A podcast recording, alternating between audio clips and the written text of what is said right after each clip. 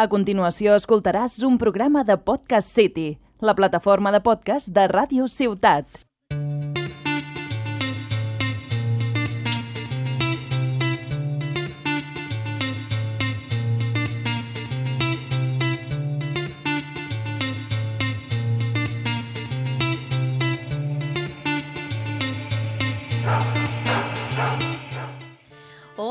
Hola. Bueno, hoy empezamos un programa muy especial, muy festivo y mágico. Y es que, compañeros, nos encontramos en, en Navidad, la época de la ilusión y, y del reencuentro familiar. ¿Cómo se plantean estas fiestas? Bueno, con mucho trabajo por delante, pero con muchas ganas de comer turrones. Ah, muy bien. Pues nada, trabajar casi todos los días y buscando nuevas ideas para, para, lo que se viene después. Muy bien, muy bien. Bueno, pues como os decíamos al principio, es el momento del año en el que las ilusiones toman más importancia y donde intentamos agradar a las personas que más queremos. Y de esas ilusiones muchas veces toman protagonismo nuestras queridas mascotas. Hoy queremos rendir homenaje de una manera especial a esos cachorros que Papá Noel y los Reyes Magos nos dejan debajo de nuestro árbol. Y lo hacemos de una manera muy especial. Hoy le dan voz a nuestro cuento los verdaderos protagonistas de estas fiestas. Empezamos.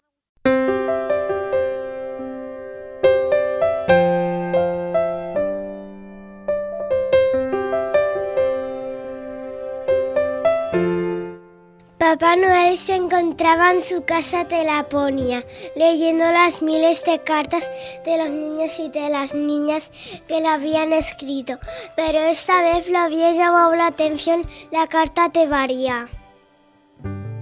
Querido Papá Noel, este año quiero pedirte que por favor me devuelvas a Iris, mi perro. Estoy muy triste y sé que él también lo estará. Iris era muy feliz jugando conmigo y yo con él. Echo de menos su felicidad cuando, cuando llego del colegio y también echo muchísimo de menos que me esconda mis zapatillas. Para mí era muy divertido buscarlas debajo de la cama, mientras que él me mordía mi pijama. Papá Noel, yo sé que no está bien que se hiciera tantos pipís y tampoco que mordiera las zapatillas preferidas de papá. Aunque no me creas, estoy convencida de que no quiso hacer daño a la abuela, solo quería saludarla yo también me pongo muy feliz cuando viene a vernos. Querido Papá Noel, yo a veces también me porto muy mal y me enfermo, pero mis papás me cuidan, me perdonan y me educan para que no vuelva a hacer. Te prometo, querido Papá Noel, que si me devuelves a Iris, yo le educaré y lo cuidaré para que sea el perro que siempre quise tener.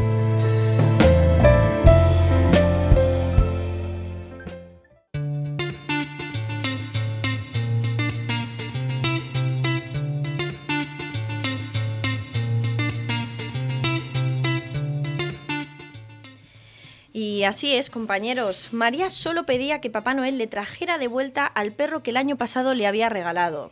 Estoy segura de que la carta de María de alguna manera representa la carta de todos esos niños que un día recibieron un animal, un perro, como regalo en, en estas fechas, ¿no? Yo también lo estoy, Sheila. Estos días que hemos estado realizando las actividades de Revolución Pata en los colegios, hemos podido conocer de primera mano eh, lo que piensan los niños y te das cuenta de la terrible confusión que tiene que resultar en la mente de un niño que un día de repente ese amigo peludo suyo que le regalaron ya no esté en casa, con la que era su familia.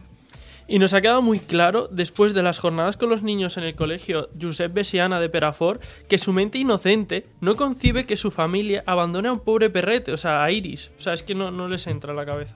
No, desde luego que no. Nos ha impresionado mucho que cuando hemos realizado esa actividad de comprensión, mm, de uno de los cuentos que nosotros utilizamos ¿no? para estas actividades, eh, en los que Iris es abandonado, los más pequeños lo primero que piensan es que su familia ha tenido un descuido y en rara ocasión nos han dicho o han llegado a interpretar que realmente eh, lo estaban abandonando.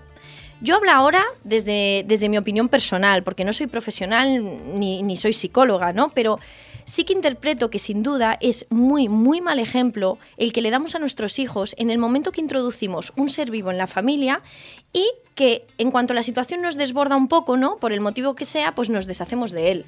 Y, encima hay numerosos estudios que nos cuentan que precisamente la presencia de un perro en el núcleo familiar proporciona muchísimos beneficios para los más pequeños de la casa. Sí, por ejemplo, eh, la transmisión de los valores, eh, reducen el estrés, eh, la sensación de seguridad o alivio de la ansiedad por la separación. También ayudan a fortalecer la autoestima, reducen la agresividad e incluso también nos encontramos algunos beneficios físicos, como por ejemplo la reducción del riesgo de asma y las alergias. Sin duda, desde mi punto de vista, existen muchísimos más pros que en contra en lo que respecta a tener un animal.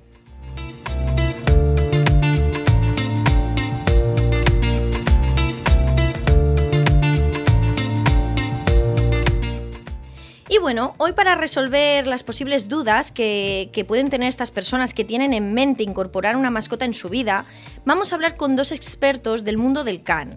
Por un lado nos acompaña Jordi Mestras, educador canino. Buenas tardes, Jordi. Buenas tardes, señora. Pero bueno, antes de, de, hablar con Jordi, que nos acompaña esta tarde, quisiera que escucháramos todos juntos la conversación que hemos tenido esta mañana con Samuel Patino, licenciado en veterinaria, y que esta mañana nos ha atendido en su clínica para resolver algunos temas importantes a la hora de incorporar un cachorro en nuestra vida.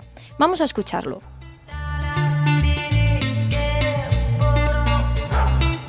Pues estamos con Samuel, licenciado en veterinaria, y nos va a explicar qué es lo que necesitamos cuando cogemos a un cachorro. En primera instancia, ¿qué es lo que necesita a nivel veterinario? Bueno, que dejarlo, que lo, primero, lo primero fundamental es, evidentemente, necesitamos cuidado. ¿vale? Y sobre todo cuando son cachorros, el hecho de no poder salir a la calle, no estar en contacto con animales que no estén vacunados, poner sus vacunas correspondientes, que mínimo serán tres dosis de vacuna, que son hepatitis, leptospira, moquillo y parvo. Joder, madre mía, qué difícil. ¿Nos lo puedes volver a repetir? Sí, hepatitis, leptospira, moquillo y parvo. ¿Vale? Más que nada porque son eh, enfermedades o procesos que afectan a cachorros, sobre todo que hay animales que no estén vacunados y que pueden dar problemas, problemas serios, incluso costarle la vida al animal. Cuando dices que no pueden salir a la calle, ¿hasta qué edad no pueden salir a la Hasta que no calle? lleva la tercera dosis de vacuna, que generalmente suele ser a los tres meses de edad. Ajá. A partir de ahí su sistema inmune ya se ha estimulado con las vacunas y por lo tanto ya tienen defensa frente a esos procesos. Muy bien, entonces una vez que ya los tenemos vacunados, ellos ya pueden salir a la calle con normalidad. ¿verdad? Y lo que sí que nos tenemos que asegurar es que tengan el chip. Hay que chipar al animal, normalmente se pone por la tercera vacuna por la rabia, Ujú. con eso es opcional dependiendo del propietario. Después, a los seis meses se vacuna de la rabia, que aquí no es obligatorio, pero se aconseja vacunar de rabia. Ujú. Y después hay que desparasitarlos. ¿Vale? Cuando son cachorros se aconseja desparasitar dos o tres veces y después cada cambio de estación se aconsejaba desparasitar. Y yo te voy a hacer una pregunta que eso se va riendo un poco, que tú me conoces bien, a lo que a mí me gusta, ¿vale? Que tú sabes que yo soy muy pro adoptemos, ¿eh? Pero, pero es una realidad que los perros que vienen de la calle eh, mm, tienen de alguna manera una resistencia más alta frente a ciertas enfermedades. Sí, Sí, sí. Los perros de raza normalmente son sí, ¿eh? más sensibles, quizá porque están menos expuestos a procesos, quizá porque son perros que están más protegidos del resto y su sistema inmune quizá no esté tan desarrollado. Pero normalmente los perros cruzados o mestizos o que vienen de protectoras generalmente tienen menos problemas. Y, y volviendo al tema de la raza, eh, muchas veces la gente se encapricha y dice, oye, pues me gustaría tener, bueno, yo voy a hablar de una raza que yo tengo, por ejemplo, que es el bulldog inglés, que para mí es un perro muy delicado, o sea, hay una realidad de que hay razas que son más delicadas que otras, ¿no? Sí. Eh, yo creo que primero hay que tener en cuenta que cuando vas a coger un animal lo que tienes que pensar no es solo en tener un cachorro, sino que vas a tener que adaptar tu vida a él. Ujú. Que parece una tontería, pero no es un juguete de dos días. Quiero decir, tienes que pensar que ese perro necesita bueno, unos cuidados, necesita salir a pasear, necesita una actividad y que cosas como cuando uno se da vacaciones, ese perro tiene que estar en un sitio o buscar unas vacaciones acorde a que tú tienes Con, el, con el animal, Exacto. está claro. Entonces, dependiendo un poco de dónde vayas a tener el animal, qué actividad tengas, pues puedes buscar unas razas u otras. Pues hay animales que, por ejemplo, se utilizan para agility, que son animales que necesitan mucha actividad y no es un animal que puedas tener en un piso con una persona mayor que sale tres veces al día 10 minutos, porque ese animal va a tener problemas de comportamiento, de ansiedad, va a destrozar la casa, etcétera, etcétera.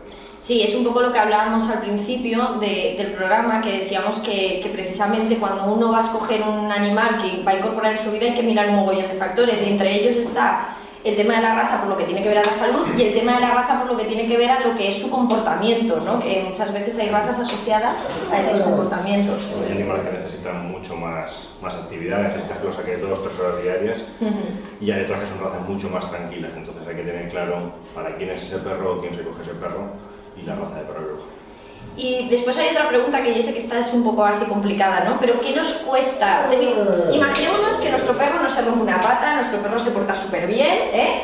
¿Qué cuesta mantener anualmente un animal? Teniendo en cuenta, digo mantener a nivel veterinario, ¿eh? Teniendo en cuenta que, que el perro tiene una condición saludable y demás, pero claro, necesita como las personas, ¿no? Pues un, un mantenimiento, ¿no? Anual de su salud. Yo creo que teniendo en cuenta que las vacunas, vamos a poner dos vacunas anuales, la de parasitación, entiendo que alguna peluquería o baño anual, eh, creo que unos 200, entre 200 y 300 euros al año. Mínimo. Mínimo. Eso sí no surge ningún problema, que siempre va a haber algún problema. Está claro, está claro. Es, eh, o sea, es algo que tenemos que tener en cuenta. Cuando cogemos un cachorro, cogemos una responsabilidad que nos va a conllevar responsabilidades eh, físicas, de estar pendiente de ese animal, ¿no? Eh, responsabilidades emocionales, de cuidarlos, ser cariñosos con ellos, y responsabilidades económicas. Sí. Eso, eso es Que no es así. un capricho ni es algo para regalar y no olvidar. Está, Hay que está tener en cuenta que el animal para mucho tiempo y que conlleva una responsabilidad y, y hay que asumirla. Pues bueno, muchísimas gracias por atendernos hoy en este, en este programa de Revolución Fatal.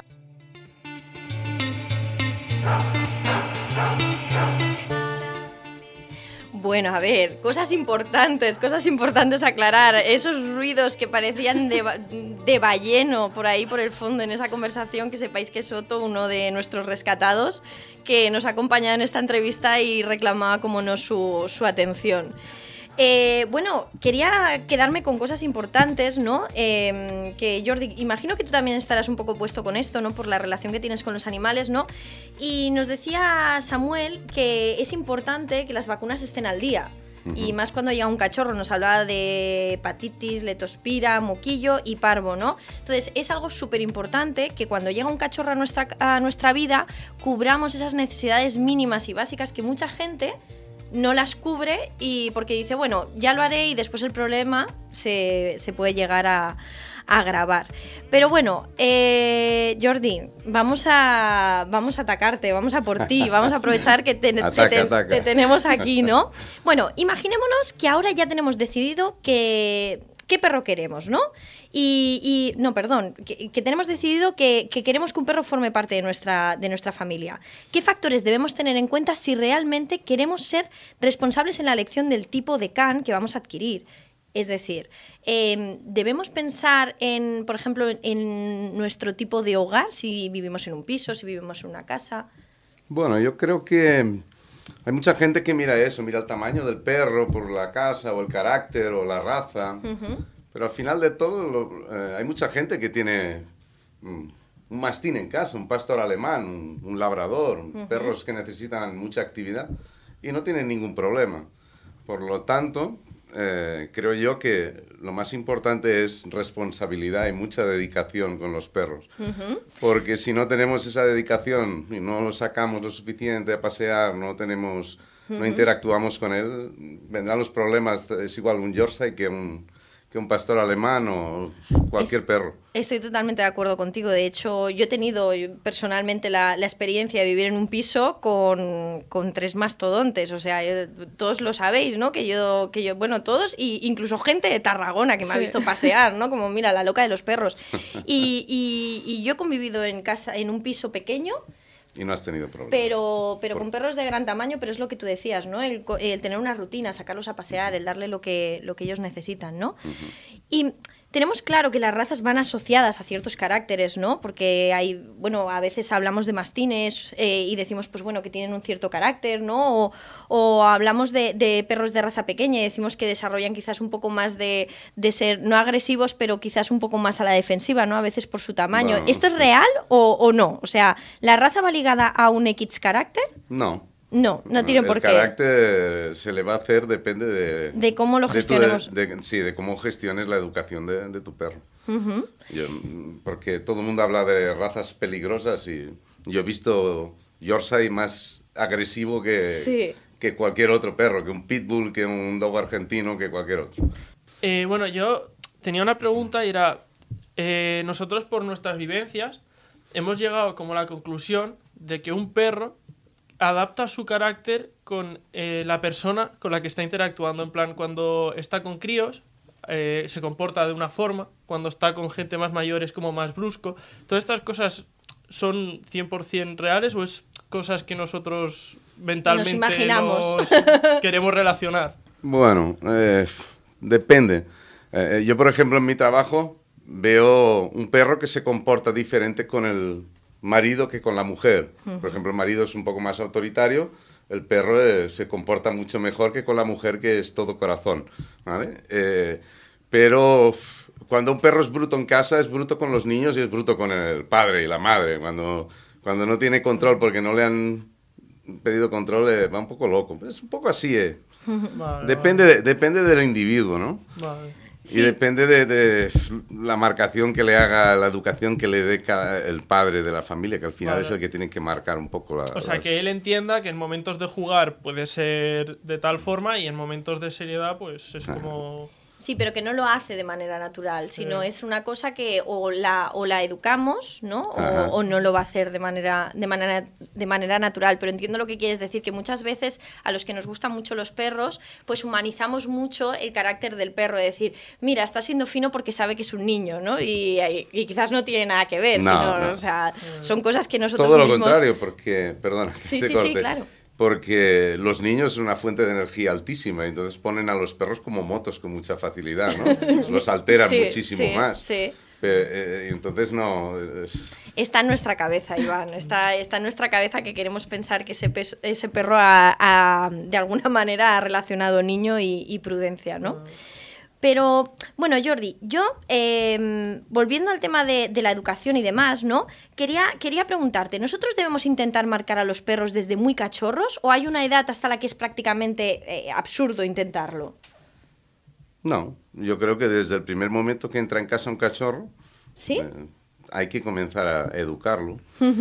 Eh, un- Una pregunta también, es que tengo entendido que mm, es muy importante eh, introducir de cierta manera al cachorro o al animal cuando llega a casa. Por ejemplo, si hay otros perros o con personas, es importante la manera en que los introduces para... Sí, eh, siempre es importante. Lo que pasa es que cuando llegan pequeñitos mm, hay cosas que no se pueden hacer, ¿no? Cuando, cuando adoptas un perro, por ejemplo, que ya, ya es adulto, hay unas pautas a seguir para antes de introducirlo eh, dentro de- del hogar, ¿no? Pero cuando es pequeñito... mm, No, no, suele, no suele acarrear un problema, ¿no? Es- no, no, además es que no, no, en ese momento es todo el mundo... Todo en brazos. El perro llega en Como un brazos. bebé, ¿no? No, no es, toca ni el es suelo. un momento mágico para la familia, ¿no? Eh, Yo de todas maneras lo que sí que quería hacer hincapié, ¿no? Que nos hemos cerrado mucho quizás en el cachorro que llega, que llega a casa y sí que es verdad que Jordi tiene una función muy, muy, muy efectiva cuando no hablamos de cachorros y hablamos de, bueno, pues esas familias maravillosas que en vez de pedirle a Papá Noel que me traigan un cachorro es vamos a ayudar a un perro que o viene de la calle o está en una jaula en la protectora desde hace no sé cuántos años y llegan pues con un carácter especial por sus circunstancias, ¿no? Ahí el papel de Jordi es, eh, es importante porque, Jordi, ¿qué pasa? ¿Cómo introducimos? Ahí sí que, ¿cómo, ¿cómo podemos introducir a un perro que viene con sus traumas, ¿no? En casa. Bueno, lo, lo- lo principal, porque hace unos cambios muy importantes, ¿no? De estar dentro de un- una jaula, con, a veces compartiéndola con muchos perros, de repente llega una familia, lo coge, lo mete en el coche, lo sube a casa, hay otro perro, eh, es una situación de estrés muy grande, ¿no? Entonces es aconsejable siempre eh, coger al perro, darle un buen paseo, sacarle ese estrés, eh, intentar coger un- ir cogiendo un poco de confianza y cuando haya pasado una hora, una hora y media, ahí subirlo para casa, darle agua, darle de comer, darle eh, enseñarle dónde está su cama, dónde está su lugar, pero desde un punto de relajación, porque si lo haces, eh, ya son perros traumatizados, la mayoría de ellos, y si lo haces con un nivel de estrés alto, después de todo el- lo que ha pasado durante el día, eh, son problemas garantizados eh, para tiempo.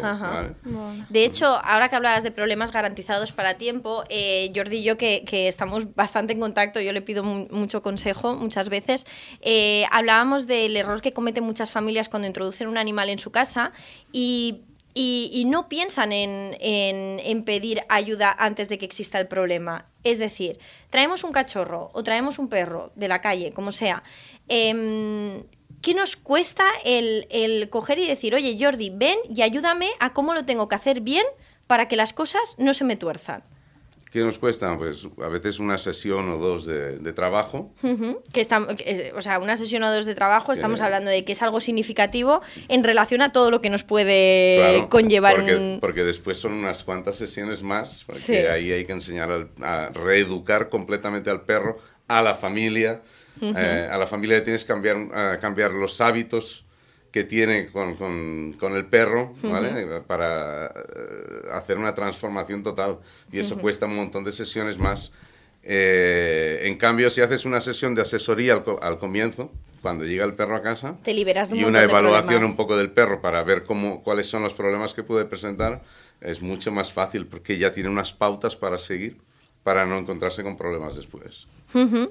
Desde luego, o sea, sale a cuenta eh, el, el coger y decir, bueno, pues hemos tomado la decisión de tener este perro, ahora que ya lo hemos llevado al veterinario, tiene su- todas sus vacunas, sus vacunas al día, va a empezar a salir a la calle, va a empezar a relacionarse, socializarse, ¿no? Con más personas, con otros perros, hagámoslo bien desde el principio, llamemos a Jordi, que a mí me parece una buena idea, ¿eh? y que venga a ayudar... a ti también, ¿verdad? Y que venga a ayudarnos para hacer las cosas bien desde el principio. Porque yo siempre lo digo, un animal cuando llega a nuestras vidas es súper importante que lo hagamos bien para que no se acabe convirtiendo en una pesadilla. ¿no? Y, después queramos la gente llega a ese límite ¿no? de decir bueno ya no puedo más con este perro y se deshace de se deshace del, del animal Eh, bueno Jordi eh, sabes que tenemos pendiente que tienes que venir en algún momento Cuando tú quieras. ¿eh? Tienes que venir en algún momento. Quiero que la gente te conozca, que conozca tu trabajo, que conozca el porqué de tu trabajo y dónde has estado, tu experiencia, que es súper interesante. Y te agradecemos muchísimo que hayas estado aquí con nosotros. Gracias a vosotros. Muchísimas gracias.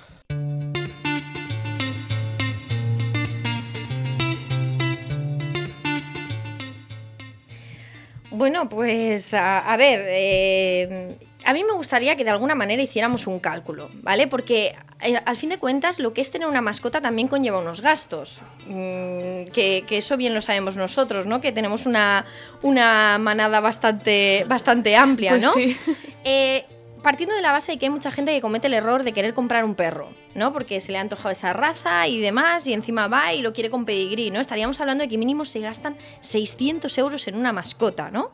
Atender sus necesidades básicas de salud, según nos cuenta Samuel, estaríamos hablando de unos 200 euros entre vacunas, chip, desparasitar y tal. Esto nada más a la llegada del cachorro, pero es que después hay un mantenimiento anual que evidentemente si no pasa ninguna alteración, ¿no?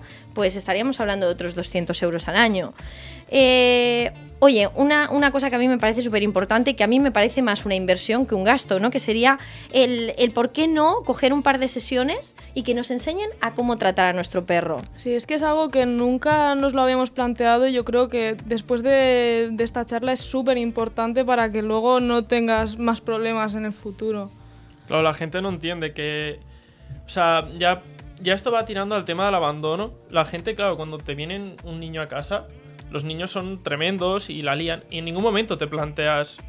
Abandonarlo, está Pues claro. es que es lo mismo, es exactamente lo mismo. En el momento en el que tú decides adoptar o comprar un perro, estás teniendo un ser vivo a tu cargo. Entonces, tienes que buscar ciertas maneras y tenemos la suerte de contar a gente como Jordi que te puede ayudar a, a- A evitar. a evitar estos, estos malos tragos. Y, y, bueno, Jordi no lo ha dicho, pero os lo digo yo que conozco más o menos el servicio. Estamos hablando de que un par de sesiones de Jordi o, o la sesión, que quizás cuando llega un cachorro con una sesión y unas pautas ya tienen suficiente, yo creo que está alrededor de los 50 euros. Quiero decir que eh, es lo que te cuesta la silla que te rompe el cachorro, ¿eh? O sea, o las zapatillas favoritas de papá, ¿no?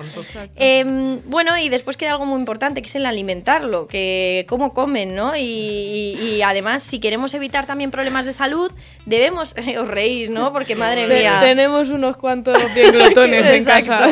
Eh, Claro, yo, yo podría hablar de entre 400 y 600 euros al año solo por perro.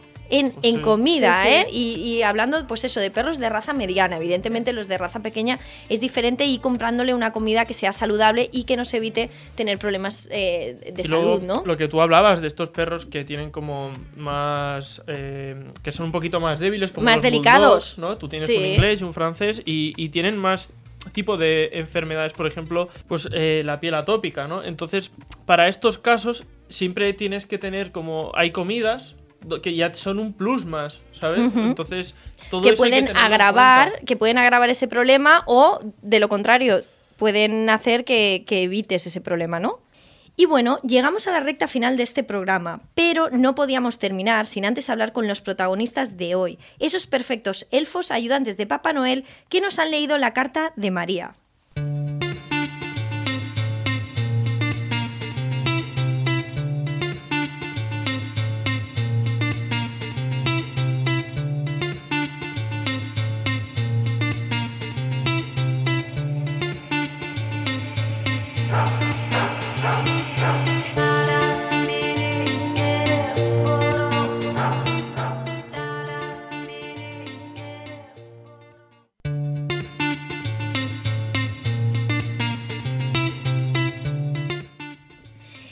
Bueno, eh, llegamos a la recta final del programa, pero no podíamos terminar sin antes hablar con los protagonistas de hoy, esos perfectos elfos ayudantes de Papá Noel, que nos han leído la carta.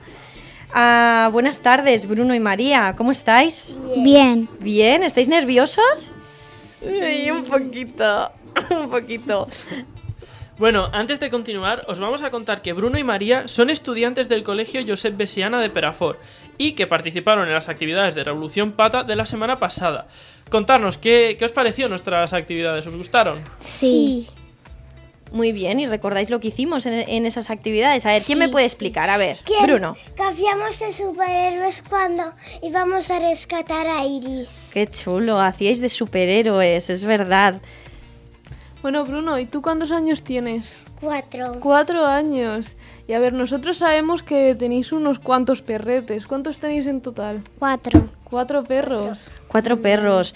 Madre mía, a ver, eh, vamos a ponernos en situación. Tanto Bruno como María son estudiantes del colegio Josep Beciana de Perafort y estuvieron el otro día, como bien decía mi compañero Iván, en las actividades que realizamos. Y Bruno nos contaba que había hecho de superhéroe, ¿no? Para salvar a quién? A Iris. A Iris. Y María, ¿nos podrías contar de qué, qué hicimos en esa actividad aparte de hacer de superhéroes? ¿Qué vimos? El cuento El cuento. ¿Y de qué trata ese cuento? A ver, cuéntanos. De que los dueños de Iris abandonan a Iris, pero luego vuelven y lo vuelven a coger. pero luego vienen y lo, y lo vuelven a coger. Pues compañeros, una vez más se repite lo que comentábamos, ¿no? O sea, en la, en, en- en la mente de, de los peques no está que, que sus dueños lo dejan, ¿no? Sino que, que, que evidentemente en algún momento lo han olvidado y vuelven a, a por su perro. Eh, Bruno, lo que más te gustó del cuento, ¿qué fue? ¿Hacer de superhéroe? Sí. ¿Y qué más, y qué más hiciste? Cuéntanos.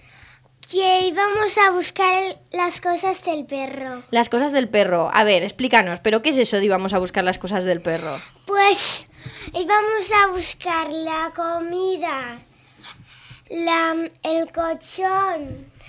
¿Qué más necesita un perro, María? A ver, que María esto no lo hizo porque esto ya lo tenía aprendido. ¿Qué más necesitamos, María? Comida, agua, em, El colchón, la correa para sacarlos a pasear, ¿verdad? Sí, Muy bien. ¿Y nos decíais que teníais cuántos perros? cuatro. cuatro. Cuatro perros. ¿Y quién pasea a los perros en casa? A ver, contarme. Ya. ¿Tú, Bruno? ¿Sí? ¿Es así, María? No, la mamá, Bueno, el papá a y veces. Ah, la mamá y el papá. Muy bien, muy bien. ¿Y os acordáis de, de, de cómo llegó el primer perro a casa? ¿Vosotros os acordáis de eso o no? No, ¿No? No os acordáis, erais muy pequeñitos, ¿verdad? Sí. María, ¿cuántos años tienes? Que nos hemos quedado con la duda. siete. Siete años. Bueno, pues como os decíamos, eh, al principio eh, María y Bruno han participado en la actividad. Yo creo que les gustó mucho, ¿es así? Sí. ¿Y vuestros compañeros qué dijeron? Que nos había gustado. Bueno, ¿queréis repetir otra vez o no? Eh, yo sí. Tú sí. Bueno, chicos, pues volveremos, volveremos. Pues, eh, bueno, Bruno, María, encantados de que hayáis venido, de que nos hayáis hecho de elfos de Papá Noel ¿eh? y, que había- y que hayáis leído también esta carta que hemos escrito eh, sobre, sobre la historia tan bonita de, de Iris. Muchísimas gracias. Muchas gracias.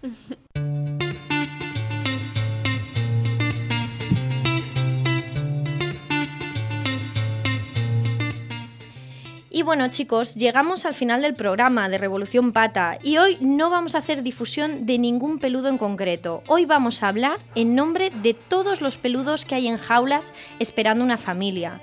Si por vuestra cabeza pasa la idea de que un perro u otra mascota forme parte de vuestra vida, ser conscientes de que es un compromiso para toda la vida, que os hablo desde el corazón y por experiencia propia, un animal siente, sufre y padece cuando los que un día le tendieron la mano de repente se deshacen de él. Y sobre todo, siempre hay una alternativa al abandono.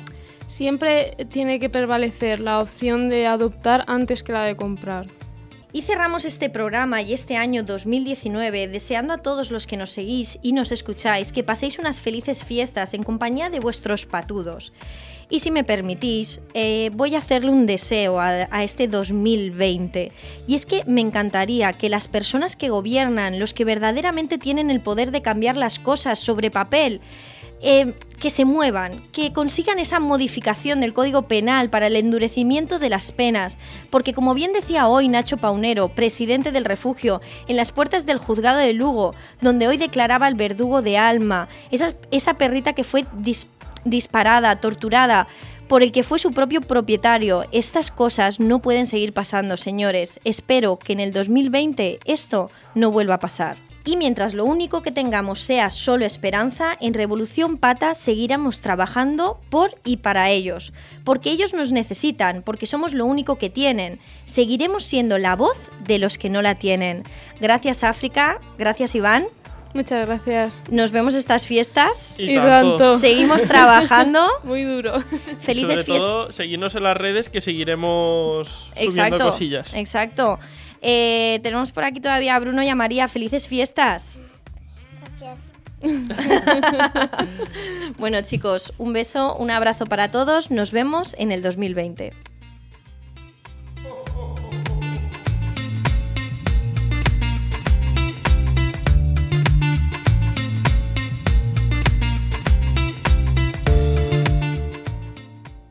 Has escoltat un programa de Podcast City, la plataforma de podcast de Ràdio Ciutat.